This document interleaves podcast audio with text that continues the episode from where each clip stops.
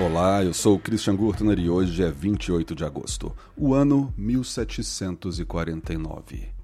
Nasce em Frankfurt, Alemanha, Johann Wolfgang von Goethe. Goethe foi um estadista e também um escritor que ficou mundialmente famoso, principalmente depois da publicação de sua obra Os Sofrimentos do Jovem Werther.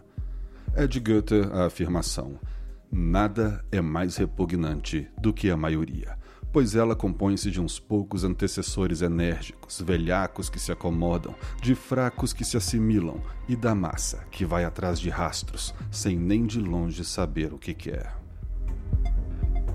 E falando em discursos acalorados também no dia de hoje, mas no ano de 1963, Martin Luther King Jr.